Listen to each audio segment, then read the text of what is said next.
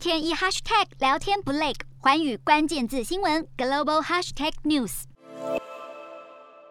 截至纽约八号下午，现货黄金上涨百分之零点四，在此前一天创下一月十九日以来的最大涨幅。而四月交割的黄金期货上涨百分之零点三，纽约黄金期货价格已连涨三天。预测通膨压力在年初继续升高，除了通膨升温的疑虑，随着乌俄局势持续紧张，刺激投资人买入黄金避险，让黄金因避险功能而获得支持。而铝是今年伦敦金属交易所表现最好的产品。八日下午，伦敦金属交易所铝价一度上涨百分之三点三，超过去年十月的高位，并达到二零零八年以来的最高。高盛集团将铝的十二个月目标价上调至创纪录的每吨四千美元，原因是在已开发市场需求极高之际，中国和欧洲的节电可能导致供应中断。不过，专家指出，现在正是铝的完美风暴。